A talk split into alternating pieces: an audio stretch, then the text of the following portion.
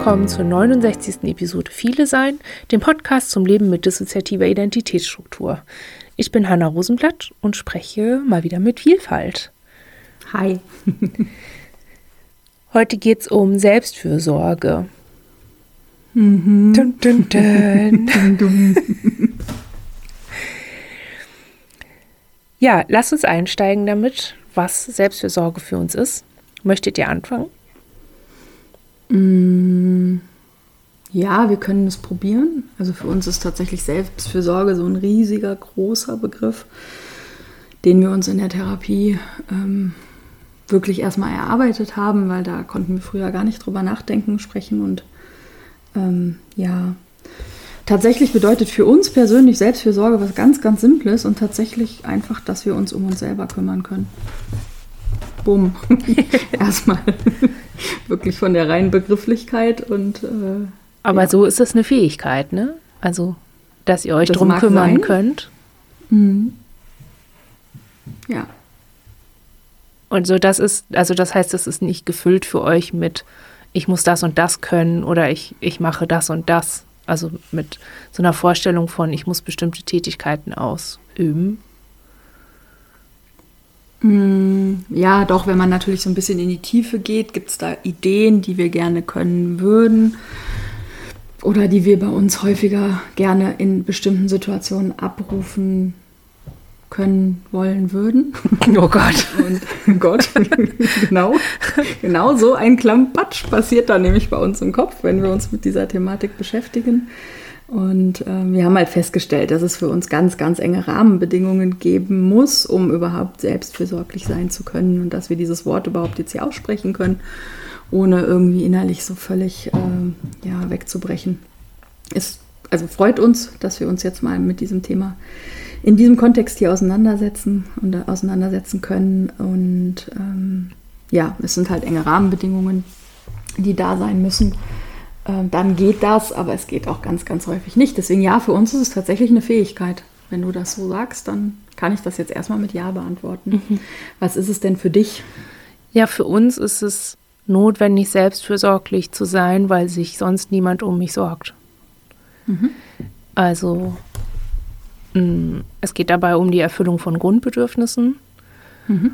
und gar nicht mal so um die Erfüllung von Fürsorge in dem Sinne. Also von besonders lieb mit sich zu sein, sag ich jetzt mal platt. So, das, das ist ja, wie uns der Begriff jetzt häufig angetragen wird, ne? Mit so, naja, ich sag mal, mit Promotion of Self-Care.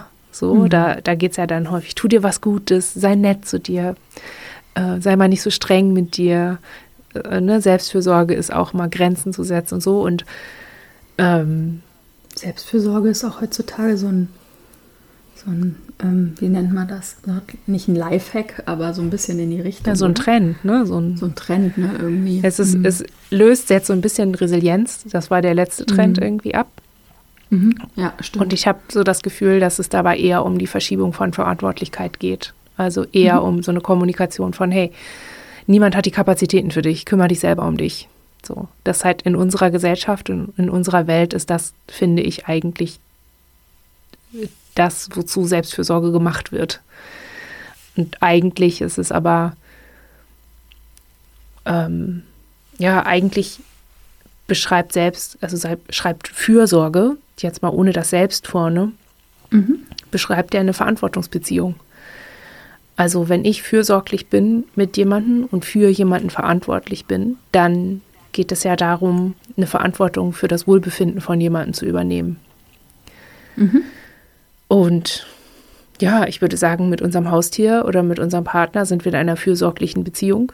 Ich mache mir Sorgen darum, dass es ihnen nicht gut geht, wenn sie nicht gut versorgt sind. Also kümmere ich mich um sie und mhm, trage dazu absolut, bei ne? Ja. und, und ermögliche mhm. ihnen, also schaffe ich, ne, trete mit meinen Bedürfnissen so ein Stück weit zurück, soweit ich das eben in der Situation kann, damit es ihnen mhm. erleichtert ist, für sich zu sorgen und Sorge für sich selber zu tragen, so in dem mhm. in dem Sinne. Und für mich selber ist es ist Selbstfürsorge schon in dem Moment getan oder ähm, erreicht, wenn ich das hinkriege, zu essen, zu schlafen, zu trinken. da ne, hinzukriegen, dass ich saubere mhm. Sachen anhabe, dass ich Zugang zu Wasser habe und so. Also meine Grundbedürfnisse erfüllt sind. Und das schließt jetzt nicht unbedingt auch soziale Bedürfnisse ein. Das ist für mich so ein, hm, darauf kann ich noch am ehesten verzichten. So, das ist quasi. Nice to have, oder? Ja. Ein Add-on. Ja, also nicht unbedingt. Mir geht es auch nicht gut, wenn ich ganz lange nicht mit anderen Menschen spreche, aber ich kann mhm. sehr lange darüber kompensieren, dass ich Podcasts höre zum Beispiel und Menschen zuhöre mhm. oder lese und die Gedanken anderer Menschen so wahrnehmen kann. Das, das kann ich sehr lange kompensieren, sodass ich meine Bedürfnisse tatsächlich so, wie wenn ich das so als Pyramide anordnen würde, mhm. dann wären die Interaktion mit anderen Menschen wäre so an der Spitze. Mir sind andere Sachen mhm. wichtiger. Aber ganz wegfallen dürfen sie halt auch nicht. Dann geht es mir auch nicht gut. Mhm. Ja, das ist Selbstfürsorge für mich. Mhm. Kann ich mich aber tatsächlich drin wiederfinden. Also gerade Essen, Trinken, Schlafen. Ja, es sind ja alles so Aspekte, mhm. die durch unsere Dis ja eingeschränkt sind oder die häufig schwierig sind. Und ich hatte mich zwischendrin gedacht, ist es die Dis, die alles so schwierig macht oder ist es das Trauma? Mhm. Ich würde bei uns eher das Trauma sagen. Ja. Tatsächlich. Aber interessanter Gedanke, ja, auf jeden Fall. Ja, weil gerade ja. im Kontext mit so einer Verantwortungsbeziehung, ja. ich kann mich erinnern, oder ich habe das auch immer noch, ne, wenn, wenn unsere Therapeutin in so einer Situation, in der es uns sehr schlecht geht, sagt, jemand muss die Verantwortung übernehmen, dass ich sofort Stress bekomme. Ja. Vor allem, wenn es was ist, wenn es um einen Anteil geht oder ein Verhalten von mir, das sich mir fremd anfühlt oder mhm. unkontrollierbar, dann dann kann ich die Verantwortung nicht übernehmen oder ich brauche eine sehr genaue Anleitung dazu, wie ich das mhm. machen soll. Mhm. Und dann ist, ähm, dann ist Fürsorge einfach schwierig. Das, ne, ist einfach in der, mhm. in, also wir hatten eine sehr ausgedehnte anorektische Phase, in der wir nicht essen konnten. Und das, das war irgendwie ähnlich. Da ist ja irgendwie auch klar, also wer nicht isst, der stirbt. Also es ist völlig mhm. klar, dass man sich dann, sehr, also ein, ein grundsätzlich notwendiges, überlebenswichtiges Bedürfnis nicht erfüllt und sich damit in Lebensgefahr bringt. Ich hatte aber noch überhaupt keine Beziehung zu meinem Körper. Ich habe mich selber mhm. gar nicht als körperliches Wesen empfunden oder als verortbar in einem Körper oder erreichbar über den Körper. Mhm. Und mir war mit meinem Verhalten gar nicht klar oder gar nicht so wirklich im Sinne be bewusst von begreifen, dass ich ähm, mir schade und meine eigene Lebensgrundlage entziehe, wenn ich nicht esse. Und das war eben durch die Dissoziation so, durch die Dis. Mhm. So dass es für mich gar nicht möglich war, so die Verantwortung dafür zu übernehmen, wie das eigentlich nötig ist. Und wenn man die Verantwortung nicht übernehmen kann, dann kann man nicht in eine, dann kann man schon gar nicht in eine Verantwortungsbeziehung gehen, in diesen Austausch. Und dann ist es auch nicht möglich, selbstfürsorglich mit sich umzugehen und selbstfürsorglich zu essen. Mhm, sondern. Absolut. Ja. Ne, dann. Ja. Ich weiß nicht, ich habe dann gegessen, weil ich meiner Therapeutin vertraut habe.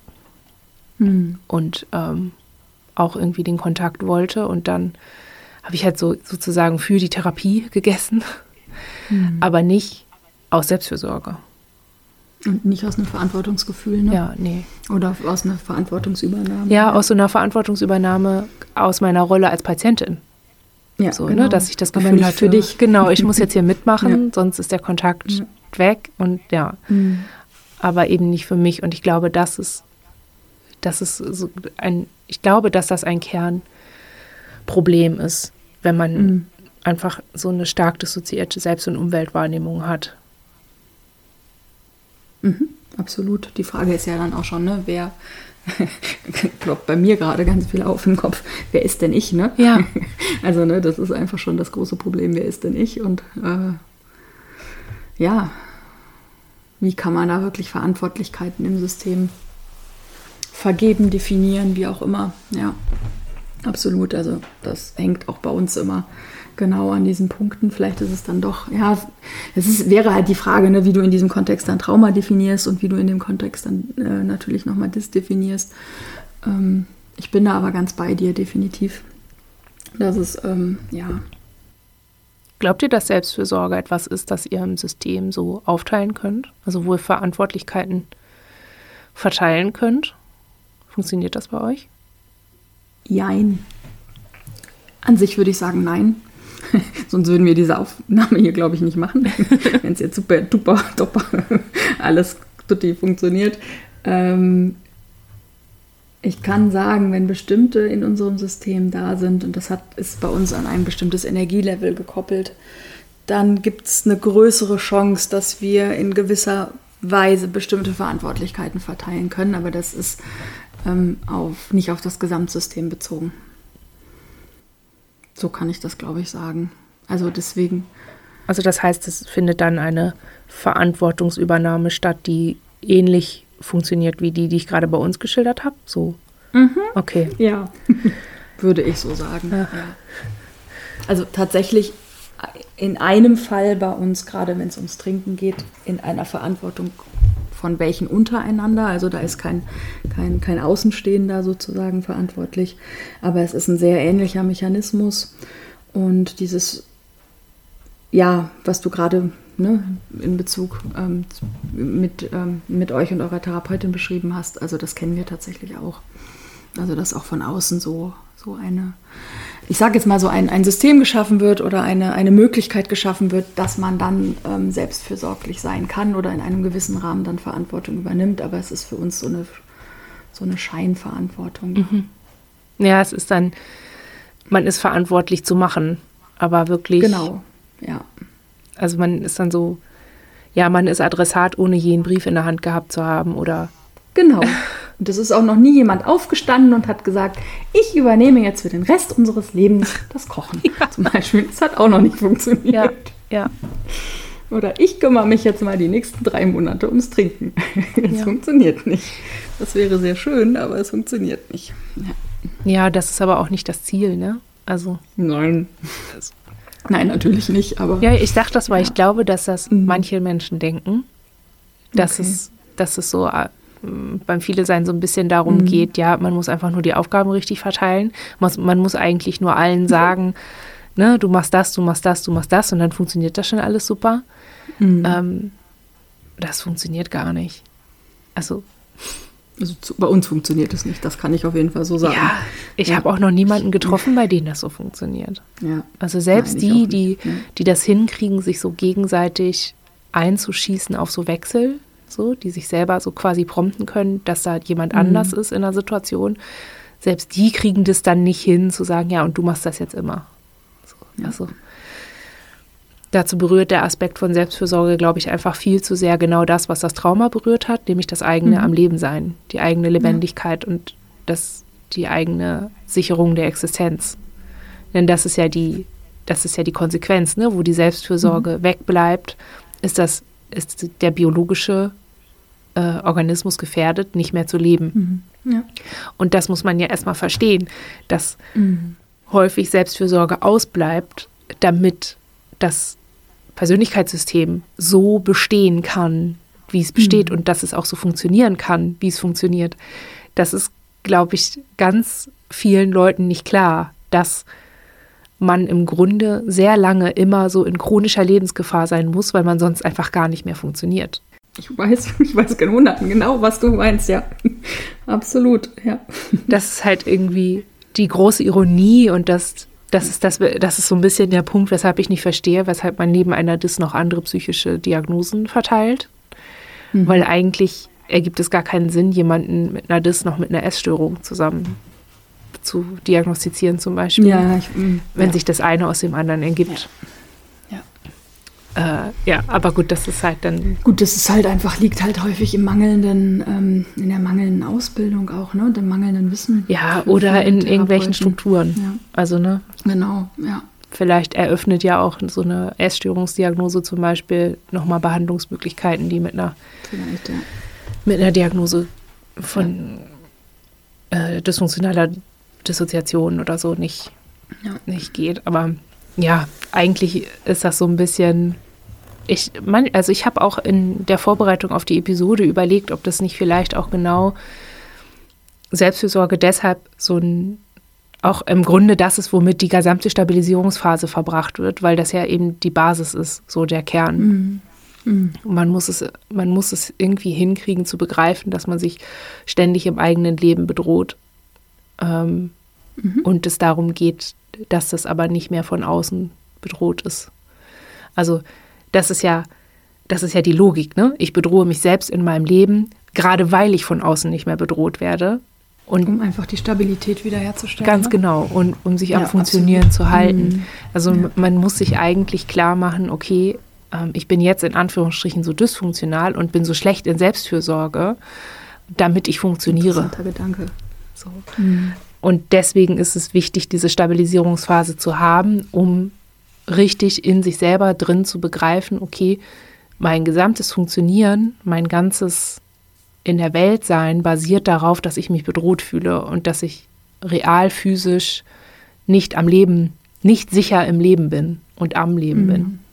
Dass ich mir immer Sorgen machen muss, dass ich immer darum mhm. verängstigt und besorgt sein muss, mich um mich zu kümmern, dass das so quasi der Motor ist, irgendwas hinzukriegen oder irgendeine Handlung einzuleiten. Oder irgendein, also man, man muss es ja gar nicht so bewusst machen äh, sondern kann ja auch sagen, okay, vielleicht braucht mein Gehirn einen bestimmten Pegel an, an ja, Stress, Cortisol. Ja, um, ganz sicher. um mhm. bestimmte Funktionsmodi überhaupt anzustoßen. Gleichzeitig hat man aber eben parallel auch so Dynamiken von, äh, naja, anlasslos darf es einem nicht gut gehen. Also mhm. einfach so wie jetzt. Du, du machst irgendwie drei Stunden vorher Schluss hier, weil es dir nicht gut geht was? Du willst dich jetzt hier selbst fürsorglich mit dir. Nee, also Feierabend ist erst in vier Stunden. So. Ja, oder du musst halt eine fette Migräneattacke haben oder das halbe Bein ab oder, oder, oder. Ja. Dann gibt es da ja noch irgendwelche Möglichkeiten. Ja, oder es muss dir mindestens schlechter gehen als einer anderen Person. Dann darfst du genau. dich irgendwie ja. kümmern. Auch so eine beliebte Dynamik. Und das ist ja, ja total eingewoben. Das nenne ich so gewaltkulturelle Praxis mhm. in, unser, in unserer Gewaltgesellschaft, diese, mhm. dass man irgendwie sich gegenseitig immer wieder dazu zwingt, sich miteinander zu vergleichen. Ja. um sich gegenseitig zu legitimieren, wer sich wann wie fühlen darf. Also im Grunde kontrolliert man sich permanent gegenseitig. Hat jemand was, was ich nicht habe? Und darf, mit welcher Berechtigung fühlt sich diese Person jetzt gut? als wäre der Normalzustand, in dem man lebt, einer, in dem es einem beschissen geht. Und der wäre in Ordnung.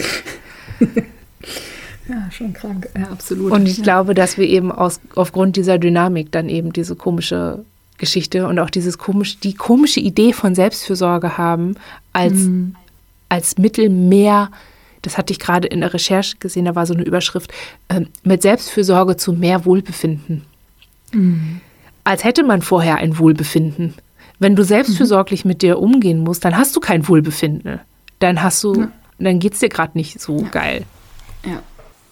Das ist aber, finde ich, nochmal wirklich ein spannender Gedanke. Das heißt aber im Prinzip, also zumindest so wie ich das jetzt für uns verstehe, dass Selbstfürsorge dann wahrscheinlich, also dass anstelle einer Selbstfürsorge oder wenn man eine gelingende Selbstfürsorge haben möchte, dass man dann tatsächlich erstmal im äußeren Raum eine, eine große Stabilität und Sicherheit erfahren muss. Mhm. Oder siehst du das anders? Ja, also ich sehe das. Muss das ja, eigentlich muss ja so ein äußeres Sicherheitskorsett im Prinzip sein, um sich dann nicht ständig immer wieder in diese ähm, ja, eigenen Verletzungen oder, oder sonstiges halt hineinzugeben, weil bei uns tatsächlich ganz viel also wenn Selbstvorsorge nicht funktioniert, gerade im Thema Essen und Trinken, dann sind wir halt völlig in der Selbstverletzung. Ja. Das ist bei uns hochgradig selbstverletzendes Verhalten. Ja. Sowohl in die eine als auch in die andere Richtung. Und das ist natürlich, ähm, äh, gibt dann die Stabilität. Ja. ja. Ja, bei uns ist das so, dass wir das erst gemerkt haben, als wir, ähm, jetzt muss ich kurz überlegen, als wir nicht mehr betreut waren. Mhm und ja, irgendwie unsere Ruhe hatten. Also als wir noch mal ganz anders selber bestimmen konnten, wann wir uns anderen Menschen aussetzen und wozu. Also als wir aus der Betreuung raus sind, hatten wir halt überhaupt keine sozialen Kontakte mehr. Gar, kein, mhm. gar keine. Mhm. Und die einzige Person, die wir dann aufgesucht haben, war unsere Therapeutin über eine ganze Weile. Und das war so der, also das hat sich dann einfach sehr sicher angefühlt schon. Und dann mhm. hatten wir so zum ersten Mal dieses Gefühl von Kontrollierbarkeit und von, ja, auch. Verantwortung? Ja, genau. Und auch so, ja. äh, dass wir das Gefühl hatten, wir können beeinflussen, ob wir überhaupt Kontakt haben, ob wir den überhaupt mhm. wollen. Klar haben wir uns ein Stück weit gezwungen gefühlt, den Kontakt zu haben, weil wir die Traumatherapie machen mhm. wollten mhm. und brauchten. Aber auch diese Entscheidung haben wir ja selbstbestimmt getroffen. Mhm. Und haben uns dann auf der Achse sicherer gefühlt. Und ich glaube, dass unser Essen haben wir zum Beispiel erst so richtig in den Griff bekommen, als wir ja so zunehmend gelernt haben, dass wir beeinflussen können. Also dieses, diese, bei uns war Selbstwirksamkeit so ein großer Aspekt. Mhm. So dieses, ja, mhm. so ein, also so zunehmend, wenn die, also als die dissoziativen Barrieren so langsam so ein bisschen aufgeweicht sind und wir mhm. mehr darüber verstanden haben, okay, wer ist wann da und wie essen wir eigentlich, wann essen wir eigentlich. Und dadurch, dass ich halt mhm. halt nicht mehr ständig unterbrochen wurde von irgendwelchen Betreuern, die in meiner Wohnung waren, mhm. hatte ich halt so einen Safe Space für mich, um unbeobachtet essen zu können und unbeobachtet mein Essen lagern zu können und auch unkommentiert einkaufen zu können, was ich möchte. Mhm. Und dann eben auch, ja, so ganz frei irgendwie entscheiden zu können, wie viel wovon und wann und so. Und das Gefühl hattest du in der Betreuung nicht? Nee, da war ja immer, mhm. ich konnte ja nicht alleine einkaufen gehen, weil der Supermarkt so okay. weit weg war. Okay. Und, jetzt, und dann war ich umgezogen und war halt nicht mehr mhm. in der mhm. Betreuung und habe halt alleine eingekauft, ohne mhm. dass es jemand kom äh, kontrollieren konnte oder gucken mhm. konnte. Weil ich habe dann halt immer, in der Betreuung habe ich irgendwie immer eingekauft von dem, was ich dachte, was man einkaufen sollte und was mir davon ja, ja. noch gefällt, so, ne? Mhm und einem Bild entsprechen irgendwie, ne? Ja, genau. Oder so einem äußeren Rahmen dann wieder entsprechen, was man meint, was irgendwie gesellschaftlich auch akzeptiert ist oder was durch die Betreuer akzeptiert ist, ja. Ja, obwohl halt, das mhm. muss ich halt sagen, das war halt nie so, dass sie gesagt haben, das und das musst du einkaufen, mhm. sondern ja. das war irgendwie meine Idee von, was mhm. man machen muss. Und ich hatte dann dieses Sicherheitsgefühl, diesen sicheren Rahmen, der ist dann durch dieses Alleinsein entstanden, durch mhm. diese Freiheit. Und dann durch dieses, also dann fehlte mir halt der Referenzrahmen. Ne? Dann war für mich halt mhm. irgendwie nicht merkwürdig, wochenlang das Gleiche zu essen. Und so haben wir es dann hingekriegt. Also ne, ich habe dann halt einfach erstmal angefangen mit dem, was sich für mich sicher angefühlt hat, was mich sensorisch mhm. nicht überreizt hat und was ich irgendwie ja einfach gut abkonnte. So. Und ich glaube, also ich habe halt das, ich habe das nicht gemacht mit so einem Gedanken von Selbstfürsorge oder von, ich muss das jetzt auf die Kette kriegen, sondern aus so einem Gedanken von, ja, okay, Essen ist schon wichtig. Ne, wenn ich meine eigene Entscheidung zum Leben, die hatte ich ja auch gerade erst getroffen zu dem Zeitpunkt. Mhm. Wenn ich das jetzt ernsthaft durchziehen will, dann. Dann gehört das dazu. Ne? Ja, dann muss ich halt muss essen. Das einfach sein. Mhm. So. Ja. Mhm. Und was ich heute halt habe, wir leben ja jetzt ein wirklich privilegiertes Leben. Mhm. Also wir sind sehr abgesichert, sowohl finanziell als auch sozial. Mhm. Die Sicherheiten, die wir jetzt haben, auch dadurch, dass wir eine Arbeit haben und dadurch, dass das Geld da ist, halt das Essen zu kaufen, zum Beispiel, das man möchte, oder auch wenn mein Bett hart ist, ähm, kann ich mich entscheiden ein, ein anderes Bett zu kaufen, eine andere mhm. Matratze. Mhm. Also ich mhm. kann dafür sorgen, dass die Mittel, mit denen ich meine Selbstfürsorge betreibe, dass die meinen Bedürfnissen auch wirklich entsprechen. Ich muss halt nicht mehr mit Hartz IV zurechtkommen und gerade mhm. jetzt in der Zeit der Inflation ist das ein Albtraum. Ja, ich könnte, also ich, ja. ich weiß gar nicht, wie ja. die Leute überhaupt irgendwas auf den Tisch kriegen, was halb, was nicht Müll ist im Grunde. Mhm. Oder eben so stark prozessiertes Essen was halt dann schon ja. einfach gar keine Nährwerte mehr hat. Absolut, ja. So, da sind wir hier mit unserer Biokiste, die einmal die Woche kommt, mit so regional und ökologisch angebauten Gemüse, ist halt absoluter Luxus. So mhm. und führt aber halt auch dazu, dass wir einfach, dass es uns sehr leicht fällt, selbstfürsorglich zu sein an der mhm. Stelle. Und dann auch zu das merken, heißt, wir haben davon halt auch wirklich den Effekt, ne? Mhm. Den es haben soll. Das heißt aber durch, ich sage, ich nenne es jetzt mal ganz im, im, Großen, durch deine veränderte Situation. Also ne, wenn du dich jetzt heute vergleichst zu vor 10 oder 15 Jahren, würdest du schon für dich sagen, dass oder für euch sagen, dass ihr diese veränderten Situationen schon dazu beigetragen haben, dass ihr euch selbstfürsorglicher um euch kümmern könnt? Ähm, von der Tätigkeit her nicht, aber die Hürden, die Hürden, die Hürden okay. und die Ausgestaltung sind so viel leichter, dass ich jetzt mhm. mehr Kraft dafür habe fürs Machen, fürs mhm. Herstellen. Ja, definitiv. Das finde ich sehr interessant, weil wir hatten nämlich, also deine Antwort oder eure Antwort finde ich gerade sehr spannend, weil wir haben da gerade auch für uns drüber nachgedacht. Also vor 15 Jahren haben wir auch noch ähm, also nur ne, allein gelebt und oder auch vor zehn Jahren noch allein gelebt und ähm, ja, konnten da tatsächlich sehr selbstbestimmt unser Leben führen und haben ja jetzt, ähm, äh, also ich glaube, hatte ich schon erwähnt, auch Kind und Frau und ja, so eine Bonnyhof-Idylle. Ja. Vermeintlich von außen. Ja, ja. Aber tatsächlich ist es für uns, ähm, also sicherlich jetzt auch nochmal durch, durch Corona und dass man dann hier sehr, sehr eng aufeinander hockte, ähm, eher sogar dramatisch schwieriger, als es noch, ich sag jetzt mal, vielleicht vor acht Jahren war. Und wir fanden diesen Gedanken jetzt gerade interessant, aber dein Einwand mit der Ausgestaltung, also dass die Hürden geringer sind, ja, da, da bin ich absolut auch, ähm, auch dabei. Und ähm, aber trotzdem es ins Tun zu bringen, ist bei uns gerade unglaublich schwierig. Einfach durch die Umstände. Also ich glaube, wenn ich jetzt in meiner finanziellen Situation, wie sie im Moment wäre, wieder alleine wohnen würde, wäre es für mich unglaub, unglaublich einfacher. Mhm. Da denke ich jetzt gerade drüber nach oder werde auch im Nachgang da nochmal drüber nachdenken, was das eigentlich ist, warum es jetzt hier gerade dann manchmal so schwer ist. Also ein paar Ideen habe ich, aber ähm, ja.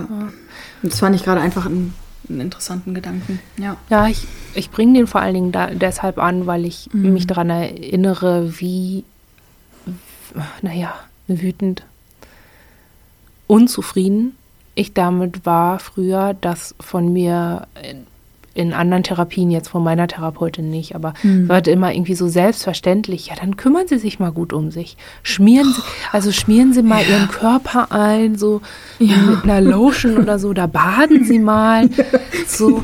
Das, ja, genau, dass Selbstfürsorge immer Wellness sein soll, ja, oder? Ja, oder ne, dann, dann, kochen Sie doch mal was Schönes für sich. Und ich saß da, war irgendwie 19 in meiner, eigen, in meiner mhm. ersten eigenen Wohnung und hatte irgendwie noch TäterInnen-Kontakt, hatte eine Dusche, die, also die war keinen mhm. Quadratmeter groß, in der Wohnung, in die schon mal eingebrochen wurde und ich hatte mhm. 37 Euro in der Woche zum, für Essen und ich habe zu der Zeit auch noch geraucht und so ja. und habe irgendwie, ja, habe auf so einer merkwürdigen Mischung aus Alkohol und Drogen irgendwie, bin mhm. wach geblieben und habe mich satt gehalten, so ungefähr.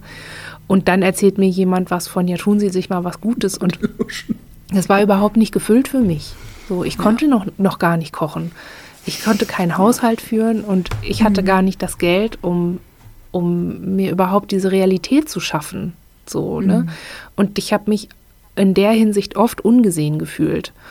Also ich weiß, dass, dass Psychotherapie sehr viel mit Klasse zu tun hat. Sehr viel, ja. das ist einfach sehr ja. viel Klassismus äh, mit drin ist und es ist, dass sehr viel Psychotherapie ausgerichtet ist auf die Mittelschicht und auf die obere Mittelschicht und die Oberschicht, dass das Prekariat oder die Unterschicht da irgendwie gar nicht, gar nicht dran vorkommt.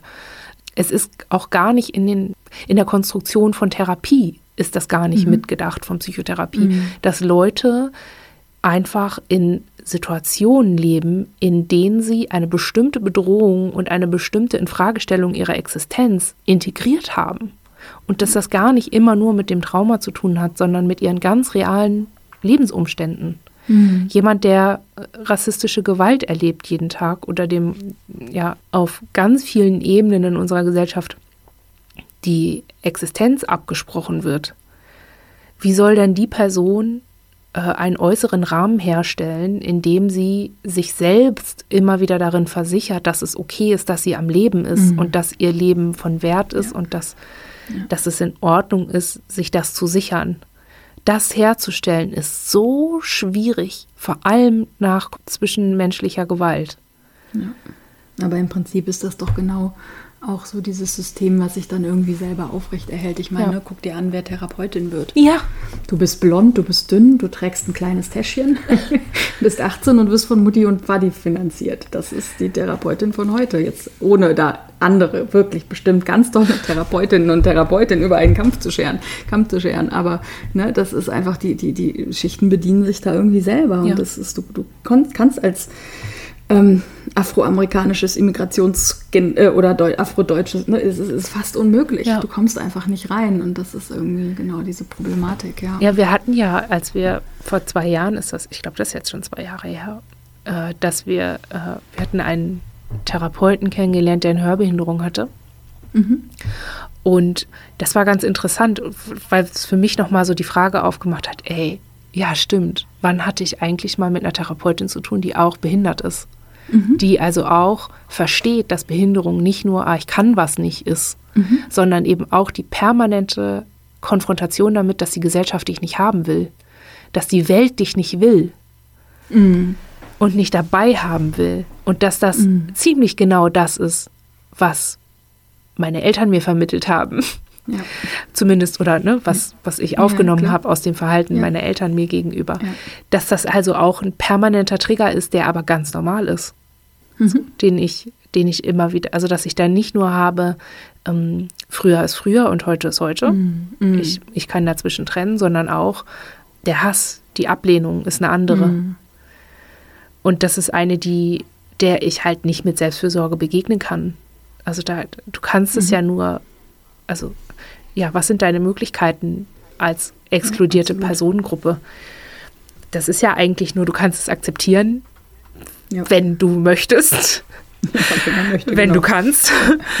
ähm, und ansonsten kannst du eigentlich nur dagegen sein und hoffen, dass es mhm. dich nicht zerstört. So, da ist dann Selbstfürsorge eigentlich eher nötig, um Resilienz aufrechtzuerhalten und sich dazu fähig zu halten, immer wieder zu differenzieren und sich immer wieder Räume suchen zu können und auch kreieren zu können, in denen man Kraft tankt. Und sich auch immer wieder für sich zu positionieren. Ne? Ja. ja. Also ich glaube, das sind so Aspekte von, von Selbstfürsorge, die auch kritisch gesehen werden. Also ich habe schon mhm.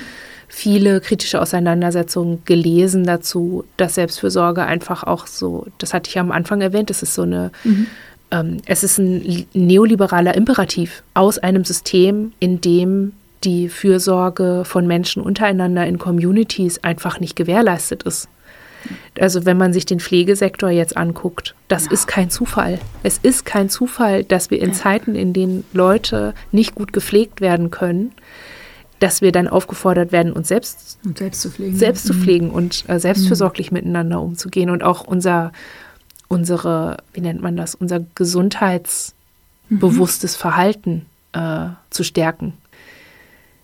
In einer Welt, in der das selbstverständlich ist, müsste, wäre das nicht. Dann hätten mhm. wir auch dieses Fitnessdiktat nicht. Mhm. So. Das, und Selbstfürsorge und ne? Ja. Sonstiges. Mhm. Ja. Also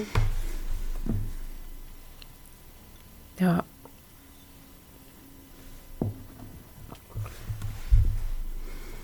ich glaube auch, dass man in, also als Folge aus diesem Gedanken heraus, ne, wenn sich keiner um dich kümmert, mhm. musst du das machen, lohnt es sich auch einfach zu schauen, ob nicht eigentlich Teil der Traumatherapie auch sein muss und dann eben auch viel stärker gewichtet werden muss, dass man das hinkriegt, Community Building zu machen. Mhm. Dass man, dass man lernt, sich anderen Menschen zu öffnen und eben auch auf dieser Art zu öffnen, dass man bedingungslos wird miteinander. Mhm und eben keine Bedingung daran knüpft, wer wann Feierabend machen darf oder wer wann mal nicht. Also, ne, wer wann welche Aufgaben übernimmt oder wer wen wann unterstützt. So. Große Gedanken, ja. ich glaube auch, dass es, mhm. ähm, dass das, dass es dieser Umstand ist, der Traumatherapie so anspruchsvoll macht. Mhm. Weil es halt eben manchmal ohne Traumatherapie und ohne Integration des Traumas entwickelt man vielleicht gar nicht, was es braucht, um sich für andere Menschen zu öffnen. Und mhm. ne, ja, auf jeden Fall. Mhm. diese Erfahrungen zu machen und auch nach negativen Erfahrungen nicht zu verzagen, mhm. sondern das weiter zu versuchen und dran zu bleiben. Mhm. Weil man macht sich ja angreifbar, ne? und ausnutzbar. Also das passiert mir halt oft, dass ich, also ich verschenke mhm. jetzt halt, also ich verschenke einfach gerne Sachen und ich teile gerne die Ressourcen, die ich habe und mhm. nimm halt, also wer, also es ist nicht so, dass wir nicht an Sachen hängen, das tun wir durchaus auch, aber es mhm. ist, wenn jemand kommt und sagt, ich hätte gerne, dann geben wir das auch, ohne mhm. irgendwie groß zu fragen oder ne, mhm. bieten Hilfe an, ohne das an Bedingungen zu knüpfen. Und damit sind wir natürlich total angreifbar ja. und total leicht ausnutzbar. Aber in der Statistik ist es extrem selten, dass wir ausgenutzt werden und sehr viel mhm. häufiger, dass Leute einfach dankbar sind und ja. annehmen und ansprechbar von uns sind, wenn wir was mhm. brauchen. Ja. Also so. Diese Gegenseitigkeit, ne? Ja. Genau. Aber ohne die ohne die Arbeit mit unserer Therapeutin, auch die Begleitung durch sie und ohne die, die Traumatherapie, die wir schon gemacht haben, wäre das nicht möglich. Ja. Dann würden wir halt immer wieder in dieses, ja, der hat mich ausgenutzt, der hat, alle Menschen sind scheiße. Da würden wir halt immer wieder reinrutschen. ja, klar. So, ne? ja. ja, natürlich, weil die Schleifen einfach dauerhaft uns im Kopf einfach sich drehen. Ja. Ja. Genauso wie diese Selbstfürsorglichkeitsschleifen, in welcher Art und Weise dann auch immer wieder drehen oder halt nicht drehen. Habt ihr eigentlich das Gefühl, dass durch die mhm. Sorge für das Kind und die Partnerin, dass ihr dadurch mh, mm, eine andere Routine euch selbst gegenüber entwickelt habt? Oder ist es so, ja, für die ist das, also die, die sind ja gut. das sind ja, genau. die sind es ja wert. Absolut. 100 Prozent. Okay, alles klar. Ja, jein. Also, wir können im ganz Kleinen ähm, tatsächlich manchmal kommt bei uns dann die Frage, ja, wieso hast du dem Kind denn jetzt die Wärmflasche gemacht und dir nicht? Also nicht doof abwertend, das hört sich jetzt abwertender an, als es dann als Frage kommt. Mhm. Das kriegen wir im ganz, ganz, ganz klein schon hin, aber wir haben da eher so ein bisschen ein anderes ähm, Thema. Wir haben so das Gefühl, dass man, dass man für Selbstfürsorge oder für, nein, für Fürsorge, ob es jetzt selbst oder für andere ist, ist jetzt erstmal egal, für Fürsorge ein bestimmtes Kontingent an Energie zur Verfügung hat. Und wenn da jetzt 90 Prozent nach außen geht, dann haben wir nicht mehr so viel für uns selber. Mhm. Das ist eher so die Feststellung, die wir für uns so sehen, sodass wir da ein bisschen manchmal gucken müssen. Also natürlich trotzdem noch liebevoll begleitend und so weiter zu sein, aber in manchen Punkten auch ein bisschen mal zu schauen mit unserer Energie, ähm, dass wir da ein bisschen haushalten und ein bisschen mehr darauf achten, dass wir auch ähm, ja, gewisse ähm, ja, Kräfte dann einfach noch bei uns behalten, dass wir uns auch am nächsten Tag noch darum kümmern können, anständig hier das äh, Wasser hinzustellen und dass wir dann auch wirklich trinken können. Mhm. Ja. Was piept denn da bei euch? Ja, mein Handy gerade. Das ist eigentlich aus, aber äh, ich muss das mal gerade hier wegmachen. Gut. Ähm, ja, bei anderen Leuten ist es irgendwie so eine Art Langzeitprojekt, ne? Das ist ja. dann halt nicht getan mit einer Sache. Genau. Ja. ja, das haben wir jetzt auch erst gelernt.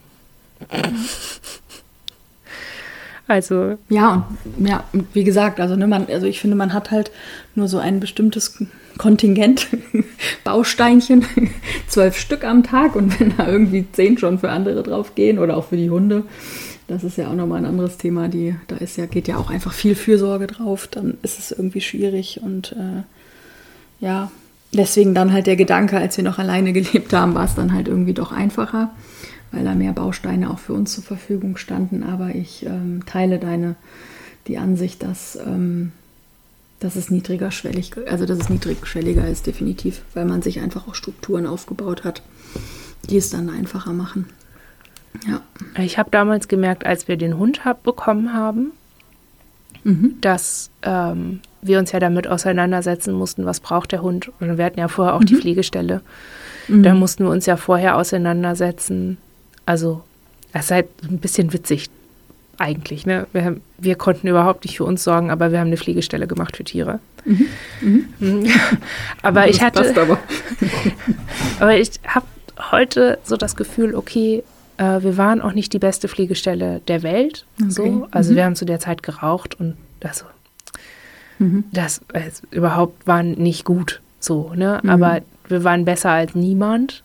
So. Mhm. Und ich, also damit rechtfertigen wir das jetzt so ein bisschen mhm. vor uns.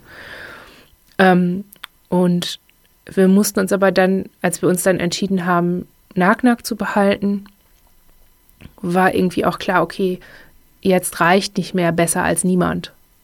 Mhm. So. Und das ist jetzt für immer.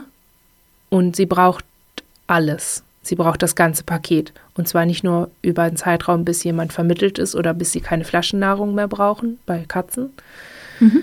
sondern ganz. Und wir mussten uns dann überlegen, welche Bedürfnisse hat das Tier und mussten uns damit auseinandersetzen und wie mhm. werden die am besten erfüllt. Und sich, wir mussten uns ja dann einen Plan machen, wie wir es anstellen und wie wir es sicherstellen. Und mhm. als wir die Assistenzhundeausbildung dann gemacht haben, kam irgendwie noch dazu, wir müssen auch, wenn der Hund arbeitet, quasi mit der Verantwortung umgehen. Und auch das muss ja, ja sichergestellt mhm. sein, dass sie mhm. diese Arbeit machen kann. Mhm. Und ich habe darüber, darüber, was der Hund braucht, habe ich so eine Folie gehabt, was ich brauche. Also, ne, dadurch ja, hatte ich zum mhm. ersten Mal so eine, so eine Art Schema. Also mhm. so ein Welpe ist ja relativ einfach zu bedienen erstmal. Also gerade, mhm. also wenn er nicht ausgebildet wird, vor allem, ne, das Schlafen, Essen, Trinken, Spielen. Ja, so, ne, und genau. rausgehen. Ja. Äh, und da wird dann gespielt und gegessen und möglicherweise auch geschlafen, wenn es ein kleiner Hund ist. Ja. Ähm, ein junger Hund ist. Mhm. Aber dadurch hatte ich zum ersten Mal auch so ein Verständnis dafür, dass meine Bedürfnisse nicht nach bestimmten Uhrzeiten erfüllt werden, sondern dass es alles miteinander zusammenhängt. Wir hatten ja mhm. vorher diese Klinikaufenthalte immer und davor mhm. dieses sehr regulierte Leben in der Herkunftsfamilie. Mhm. Und da hatten wir halt immer so äußere Rahmen, worüber wir mhm. dann wussten, okay, jetzt wird gegessen und jetzt, jetzt gehen wir zur Toilette und jetzt gehen wir, äh, also jetzt gehen wir duschen und. Aber das war von außen gemacht. Ne? Ja. Das war ein Stundenplan, der, der jemand anderes gemacht hat und der wahrscheinlich auch wenig dann an den eigenen Bedürfnissen irgendwie orientiert genau. war. Genau, und für mich war das nicht ja. schlimm, weil ich ja kein Gefühl für meine Bedürfnisse hatte mhm. oder ja. ich habe es ja auch nicht gelernt in dem, mhm. in dem ja. Zusammenhang irgendwie, ne? Mhm. Und ich habe dann darüber halt auch erst verstanden, okay, wie viel habe ich eigentlich aufrechterhalten, zum Beispiel aus so einem Klinikalltag. Mhm. Und weshalb zum Beispiel auch die Entlassung aus solchen regulierten Kontexten für mich immer total schwer war, weil ich ja, ja dann nichts mehr hatte. Ja. ja, genau. Ja. Und weil mhm. ich auch keine äußeren Reize mehr hatte, die mich auf mich selber zurückgeworfen haben. Mhm. Also so oft, wie wir Blasenentzündungen hatten und mhm. richtig schlimme ähm, ja einfach so Harnverhaltproblematiken, einfach weil wir von außen keinen Input hatten, mal zur Toilette zu gehen. Du kriegst es ja mhm. bei anderen Leuten immer wieder mit, wenn du in der Klinik bist oder in der Familie lebst. Aber als wir dann alleine gelebt haben, war das halt nicht da. Und dann, mhm. also dann gab es halt irgendwie immer wieder so, also ähm, ich will nicht sagen dumm, aber also es wirkt halt irgendwie so aus der, aus der Sicht heute, ne? Mhm. ist es unfassbar, wie wenig wir funktioniert haben. Mhm. Und wie, und vor allen Dingen, wir waren ja betreut, ne? Wie wenig umfassend das klar war. Und auch sichtbar war für unsere BetreuerInnen. Mhm. Dass wir eben, dass wir nicht regelmäßig gegessen haben, sondern dass uns das aufgefallen ist durch den Kontakt. Also, dass wir die Betreuung auch mhm. gebraucht haben, um überhaupt so einen Rahmen zu mhm. kriegen, was brauchen wir mhm. eigentlich. Und mit dem Hund hatten wir dann so ein Schema und hatten dann mhm. auch so eine Regelmäßigkeit und so eine Kontinuierlichkeit und darüber dann zum ersten Mal auch so eine freie Möglichkeit zu sehen, wie das alles miteinander zusammenhängt. Also wenn du gerade, mhm. wenn du gegessen hast, äh, wenn du was getrunken hast, dann musst du irgendwann auch zur Toilette. Dass man das halt schon mhm. so mitdenkt, ne? Und dass es mhm. dass das nicht einfach so passiert und dass es einen dann nicht überfällt und auch nicht unkontrollierbar ist, sondern ne? Ja, ja. Das heißt aber über die Verantwortung für den kleinen Hund ist man dann auch wieder mehr in die eigene Verantwortung gekommen, oder? Ja, ich bin halt erstmal ins Bewusstsein für meine Möglichkeit, ja. Verantwortung mhm. übernehmen zu können, gekommen. Ich hatte mhm. halt erstmal dann so ein Schema. Mhm. Und auch dieses, diese Routine aus, du musst den Hund füttern und ähm, der Hund mhm. muss was zu essen haben, äh, ist das ja auch gekommen. Du, also Nagnak hatte, als wir sie bekommen hatten, hatte sie so Magenprobleme, weil sie das Trockenfutter nicht gut vertragen mhm. hat. Und dann mussten wir so ein bisschen rumprobieren und sind dann beim, beim Barfen gelandet, beim ja. Füttern mit Rohfleisch. Ja. Und das ist mhm. ja schon so ein bisschen anspruchsvoll, sich erstmal einzulesen. Ja. Und dann musst du dafür Sorge tragen, dass du die Sachen halt lagern kannst. Mhm. Und äh, dass du das halt auch nachhaltig machen kannst mit wenig Budget. Und diese Überlegungen waren dann halt aber eine gute Trainingswiese, um halt zu gucken, ja, okay, wie mache ich das mit mir selber? Ja. Und ich weiß, also ich glaube auch, also ich bin mir nicht sicher, aber ich, es ist mir leichter gefallen, weil Nagnak halt ein Hund ist und mhm. kein Mensch. Ich glaube, bei einem anderen Menschen ja, wäre es mir schwerer gefallen, mhm. dass diese Parallele so zu ziehen. Mhm. Aber so war das irgendwie möglich. Mhm. Also können wir nachvollziehen, weil wir das, also nicht, nicht, nicht ganz, aber in ein bisschen einer anderen Form tatsächlich auch mal bei einem Hund hatten, der vor Jahren bei uns gelebt hat und ähm, jetzt einfach nicht mehr lebt. Und ähm, diese Erkenntnis, beziehungsweise auch ernährungsmäßig, ähm, sich da über Bedürfnisse, also ne, was, was bedeutet denn überhaupt eine Ernährung? Mhm. Wie ernährt man sich denn? Also ne, mhm. ne, was nährt denn überhaupt? Mhm. Und äh, darüber dann irgendwie festgestellt haben, also er wurde damals auch gebarft und haben wir uns auch Gedanken drüber gemacht und dann festgestellt, okay, du fängst jetzt an, über nachhaltiges Fleisch für den Hund nachzudenken. Ja. Was isst du denn selbst ja. gerade? Also, ne, das ist irgendwie. Und dann ähm, war das irgendwie klar, dass wir irgendwie schon gucken, dass der Hund auf jeden Fall das richtig gute Fleisch kriegt. Und es war für uns auch klar, dass er Fleisch bekommt und nicht irgendwie andere Dinge. Und dann, ähm, ja, dann irgendwie aber selber festzustellen, dass man da irgendwie immer, ich meine, auch bei uns, also ne, finanziell äh, konnten wir nie große Sprünge machen damals. Und ähm, ja, aber darüber erstmal genau ein Bewusstsein dafür zu kriegen, was tut man denn da eigentlich. Ähm, mal ganz davon abgesehen, also weil zum Teil waren wir froh, wenn wir damals dann überhaupt gegessen haben. Mhm. Ähm, da war es dann ja fast sekundär, aber äh, was es dann war, aber ja, darüber diesen Prozess anzuregen, finde ich spannend, ja. Mhm. Ich würde es jetzt nicht allen Leuten empfehlen. Nee, das war auch nicht. Nein. Aber es gibt auch immer so bestimmte Zeitpunkte, ja. wann das dann geht. Also wir hatten genau. ja vor Nagnak auch Haustiere und mhm. da hatten wir diese Gedanken nie.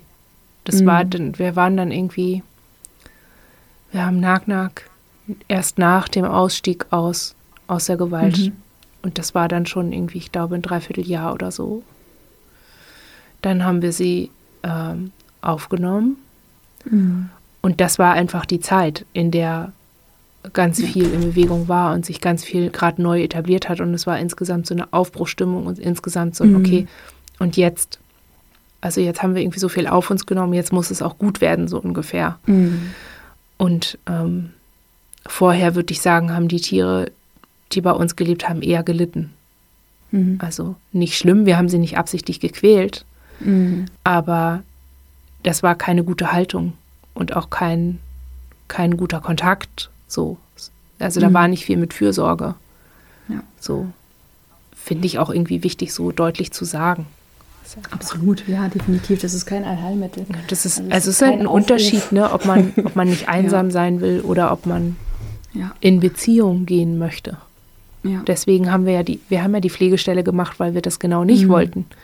Mhm. Wir haben das Gefühl gehabt, okay, wir, also wir wollten helfen und wir wollten andere Leute entlasten und ähm, wir haben ja eh nicht viel geschlafen und eh nicht viel gegessen. Wir brauchten ja selber mhm. nichts, also ne, dann können wir mhm. uns ja so quasi reingeben in diesen Schlund der Tierhilfe mhm.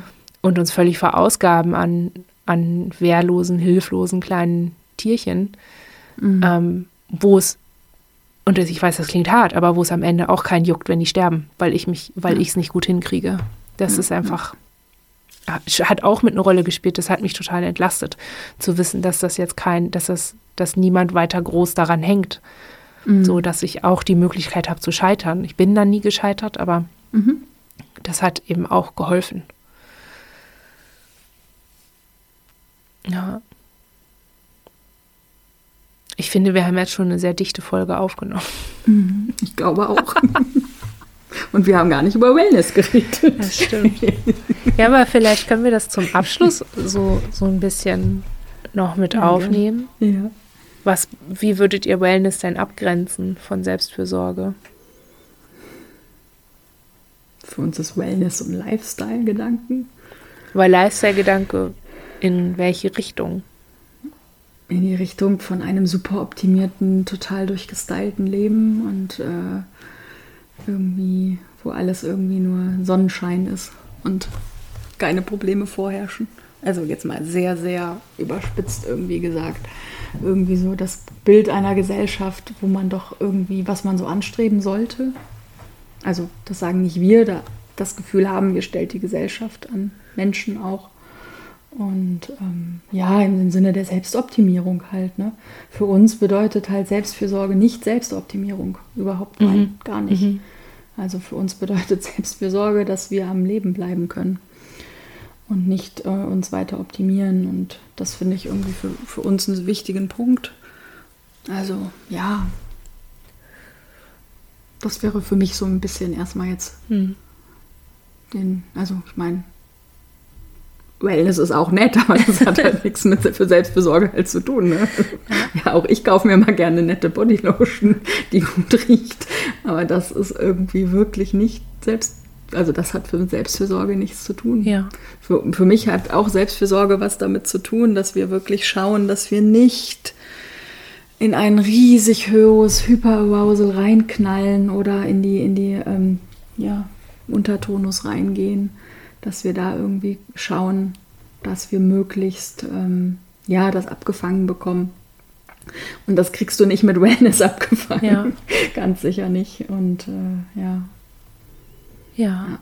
Ja, für uns ist Wellness irgendwie das zelebrierte Verlängern eines bestehenden Wohlgefühls. Ah, interessant. Also ich merke ja selber, dass mhm. so Wellnessangebote irgendwie immer also gehen wir jetzt mal so spa-mäßig dran, mhm. so, ne? Okay. Äh, ja. Mhm. Dann fühlst du dich ja schon gut. Es ist warm und es riecht gut und du hast Zeit für dich und deine Ruhe oder so. Und dann kommt jemand und massiert dich und so. Mhm. Und dann kannst du dich in Ruhe irgendwo hinlegen. Es ist halt so ein, so ein für mich, also ich habe da die Idee, Leute, die das machen, die mögen das einfach. Die, die verlängern mhm. ihr Wohlgefühl und machen sich einen Punkt in ihren Alltag oder in ihre Woche, in dem sie ausgedehnt, in denen es ihnen einfach nur gut geht. So. Mhm. Gut möglich, ja. Das würde ich irgendwie unter Wellness ja. einordnen. Für uns ist das halt völlig fremd, weil das, allein schon das, was du gerade aufgezählt hast, hat mindestens acht Punkte, wo wir schon sagen, ne? also warm ja. und schmierig und angefasst werden ja. und angeguckt werden und ja. bumm. Funk, ne? also, ja, aber es gibt ja auch Leute, die, also es war jetzt vielleicht als Beispiel irgendwie. Ja. ja. Alles gut, ich habe den Kern schon verstanden, ja. fand es nur gerade ein bisschen lustig, weil das ist ja das, was Leute mit, also, ne, also wenn man eine schlechte Therapeutin hat, denkt sie vielleicht ja auch daran. Ja. Also ja. nicht vielleicht daran, genau das zu tun, aber ja. denkt genau daran, ähm, dass das doch irgendwie was Gutes ist oder ne, auch, es ist halt immer auch ganz putzig, auch bei unserer Therapeutin, wenn sie dann manchmal sagt, ja, dann macht ihr doch mal häufiger einen Tee. ich denke, ja, ist nett, aber äh, also Flüssigkeitsaufnahme, ja, stehe ich hinter, aber das ist nicht das dann, was sie dann hat in diesem Moment oder was da der Gedanke ist, der Tee hilft dann nicht. Ja. Das ist einfach ja, ich habe irgendwie mit Wellness auch noch so einen Punkt, dass ich nicht, dass ich ja oft genug gar nicht so richtig mitbekomme und dem nicht genug Aufmerksamkeit mhm. schenke, wann es mir wirklich gut geht. Wann mhm. ich well bin insgesamt. Well, ja. So. Ja. so mein, mein Fokus ist so oft so, so stark darauf, was alles gerade nicht so mhm. richtig ist oder was mich besorgt, dass es für mich schon auch Wellness insofern eine Herausforderung ist, erstmal zu merken, okay, wie ist denn mein Grundgefühl? Geht es mhm. mir insgesamt gut? Und wenn ja, was kann ich machen? Also, mhm. um das zu erhalten, so mhm. und vielleicht auch ein bisschen auszuwalzen oder mich, mich in diesem Wohlgefühl äh, wahrzunehmen und zu spüren, weil nichts anderes mhm. macht ja so ein Spa-Tag irgendwie. Äh, man hat einfach Anlass, sich in diesem Wohlgefühl zu ahlen. So. Mhm. Und das, äh, ich glaube, dass das schon auch was Gutes ist. Also ne, sich gut zu fühlen, ist einfach gut. So. Und das ist ja, ja, das ist ja eigentlich, wofür wir da sind. Das Leben besteht ja nicht nur mhm. darin, die ganze Zeit seinen Bedürfnissen hinterherzurennen. Und das ist ja der, das ist ja das Glück der Zeit, in der wir leben, dass mhm. es möglich ist, dass wir nicht den ganzen Tag damit verbringen müssen, um unser Überleben zu kämpfen. Ja. Das ist ein sehr großes Privileg, ja. dass wir eigentlich alle die Mittel und Wege haben könnten, dass wir mhm. nur einen kleinen Zeitraum oder einen ja, dass wir einen Zeitraum in unserem Tag haben können, in dem wir uns unserem Wohlgefühl widmen können. Mhm. Ja. Insofern, ähm, ich versuche mir das schon immer wieder klar zu machen, gerade wenn ich Tage hatte, wo ich sehr belastet war oder wo ich sehr mhm. angestrengt war, dann eben zu gucken, okay, wie viel von dem Anstrengungsgefühl, das ich jetzt noch verspüre oder diesem Unwohlsein, das ich jetzt noch habe, wie viel davon besteht jetzt real? Mhm. Und wie viel, äh, wie viel kommt daraus, dass ich gerade noch verarbeite, dass ich schwierige mhm. Tage hatte? Das gibt es ja manchmal mhm. auch. Dass eigentlich, ja, ja. genau, dass mhm. eigentlich aber alles in Ordnung ist, dass man nur noch nicht so fertig wegverarbeitet hat, dass es einem gerade nicht so ja. gut ging. Und dann unterstütze ich das durchaus auch mit sowas wie, ich mache mir einen Tee oder ich koche mal wieder was Besonderes. So, dann, dann mache ich halt durchaus genau die Sachen, die einem dann angetragen mhm. werden. Aber das ist halt dann genau dieser Irrtum, ne? Du kannst mhm. halt kein Wellness machen, um dich gut zu fühlen. Wellness machst du, um well, also Gefühle von genau. Gutsein ja, zu verlängern so. oder zu verstärken. Ja, und das ist vielleicht das, was ich eben im Eingang auch meinte mit, dass wir ähm, gewisse Dinge halt nur tun können, wenn wir halt auch einen bestimmten Status haben. Mhm. Also wir können, wir machen das nicht, um den zu bekommen, sondern wir können es tun, wenn ein bestimmtes Energielevel halt da ist. Mhm. Mhm. Ja, genau. Ja. Ja. Vielleicht ist das doch ein schöner Schluss. Perfekt, oder? ja. Super. Dann drücke ich mal auf Stopp. ja, ich mache gerade noch eine. Achso, du musst noch Tschüss sagen. Ach so, Tschüss an alle. War schön mit euch, die ich nicht kenne. Tschüss. Gut. Zum Abschluss möchte ich euch darauf hinweisen, dass wir gerade noch mal aufgerufen haben für unsere Interviewreihe Viele Leben. Wenn ihr mit uns sprechen möchtet und ein Interview führen möchtet, dann könnt ihr euch melden bei vieleleben@gmail.com. Den Aufruf tue ich in die Shownotes und auf einem Blog von vielen.de. Und damit verabschieden wir uns auch. Bis zum nächsten Mal. Tschüss.